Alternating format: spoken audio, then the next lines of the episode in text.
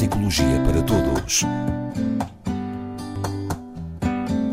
Na Antena 1 Açores, com o Dr. João Ribeira.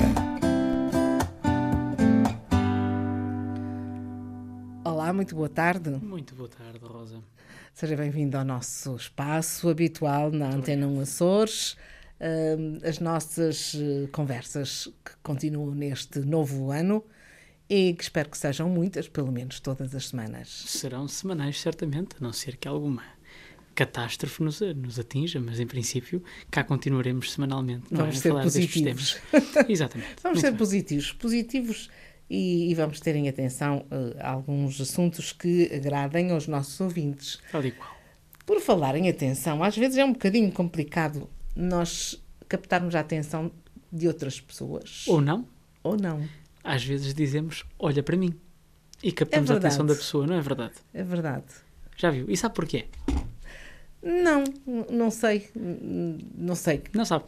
É, é interessante porque eh, há uma, uma descoberta recente que, no fundo, vem confirmar exatamente esta nossa tendência visual e que é sobre um neurotransmissor, de que eu já falei aqui várias vezes, um químico do cérebro, que é a norepinefrina, não é? Que eu já aqui várias vezes referi, é o, neurotransmissor da atenção, do, do uau, não é? Aquilo que eu várias vezes aqui já disse, que no ensino se deve tentar privilegiar, nós devemos criar momentos periódicos de alguma alteração, de alguma surpresa no cérebro para que eh, se aprenda melhor. Bom, Mas esse- quando nós estamos a tentar que alguém nos preste atenção, hum, esse alguém, ao não corresponder a esse, a, esse pedido, eh, falo por distração ou é o nosso cérebro que tem alguma deficiência? Vamos ver. Ah, é claro, isso é uma pergunta que nos leva diretamente às questões, por exemplo, do déficit de atenção, não é? Pronto, e nesses casos, efetivamente, não é de propósito. Mas quando. Aqui fa- falemos primeiro de situações normais, não patológicas.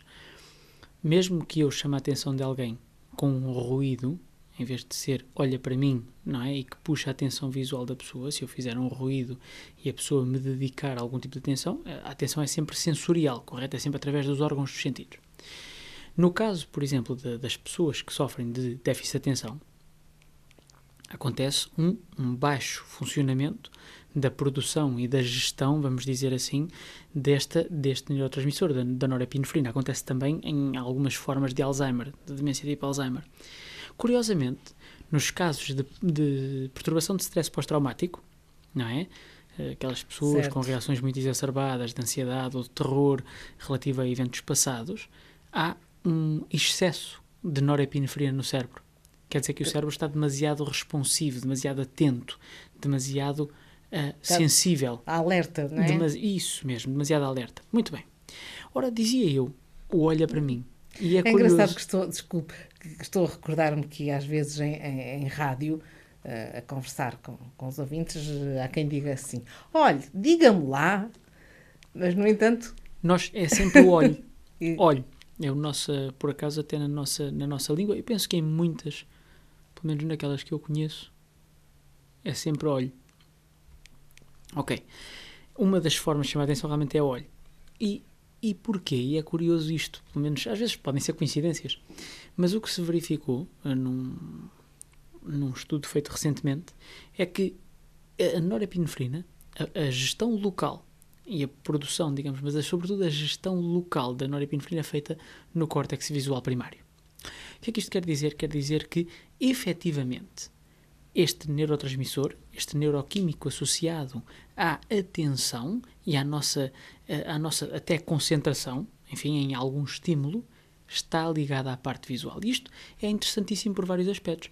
Primeiro porque vem, vem corroborar totalmente aquela, aquela ideia que, que já existe há muito tempo de que a nossa principal fonte de captação de informação e até de aprendizagem é a via visual. Não é? De todos os nossos sentidos, aquele que mais utilizamos para reunir informação é a visão, em, em numa diferença muito elevada para os outros sentidos, mesmo para a própria audição. Eu digo muitas vezes, perder a audição é motivo de grande déficit, até de isolamento social, e já falamos, e do aumento de muitas demências. pois, Mas- mas está a falar de visão. Será que Uh, já, já posso aqui colocar a questão e as pessoas que não veem? É uma belíssima pergunta. Não se estudou o que é que acontece? Certamente, isto é, isto é uma opinião, se quiser chamar de uma opinião informada, o que deverá acontecer no cérebro destas pessoas, tendo em conta esta informação verificada, que no caso das pessoas sem perda uh, visual, que acontece o, a produção e a gestão da norepinefrina no córtex visual, o que deve acontecer nas pessoas invisuais é uma vicariância cerebral, isto é, uh, outras áreas do cérebro, uh, ligadas provavelmente aos sentidos mais relevantes para estas pessoas, se, estarão mais ligadas à gestão e produção da norepinefrina.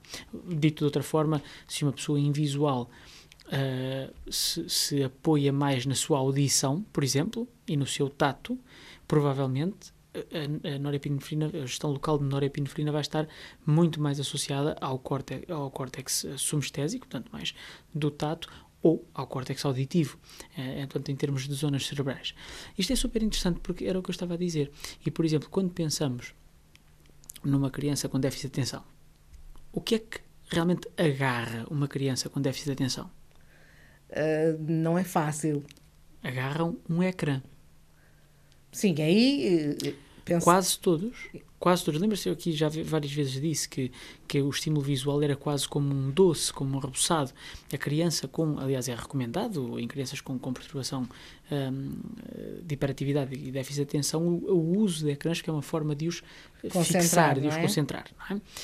Isto porquê? Justamente porque é no córtex visual, ou seja, quando eu dou informação visual para processar, hum, sobretudo informação visual que seja atrativa, que seja chamativa, justamente os níveis de norepinefrina vão aumentar.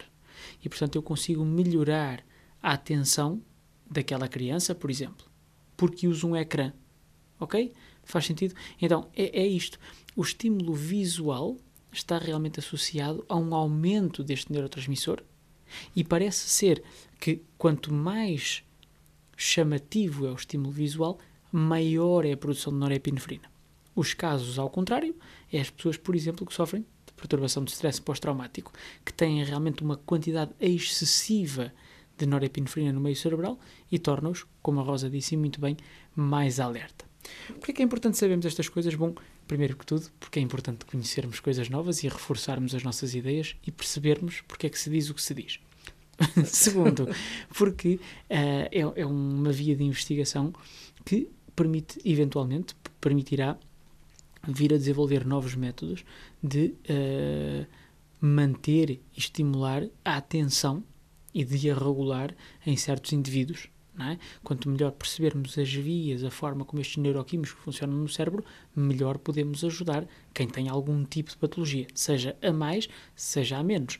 Eu digo muitas vezes uh, a todos os nossos ouvintes que esta por exemplo, a questão do déficit de atenção eh, eh, relaciona-se com um hipofuncionamento de certas áreas do cérebro, portanto, que realmente estão, são responsáveis por esta característica atencional. Bom, se nós percebermos melhor quais as outras áreas do cérebro implicadas na produção e na gestão da norepinefrina, quiçá venha a haver uma altura em que eu possa atuar diretamente sobre essas áreas do cérebro e não estar a dar, por exemplo, apenas ritalina, okay? que é uma medicação que em alguns casos funciona bem, mas que noutros não funciona e tem efeitos secundários complicados e, enfim, uh, muito haveria a dizer sobre, sobre esta parte mas, uh, química. Daí, daí a importância desses estudos que vão acontecendo, isso mesmo, isso que mesmo. vão melhorando o, a forma de ver as doenças. Sim, sim, sim, sim. Não, eu falei deste estudo exatamente porque a Rosa coloca a questão da, da atenção, do, do olha para mim. Pois, é isso mesmo. Olha para mim funciona eh, porque estamos a, a chamar justamente a, a a palavra em inglês é prompting, portanto, a, a dar realmente primazia, não é? A, ao, ao, ao estímulo visual, não é? Portanto, e neste sentido, realmente a darmos muito ênfase e a produzir muito mais norepinefrina. Ok? Voltamos daqui uma semana. Até para a semana.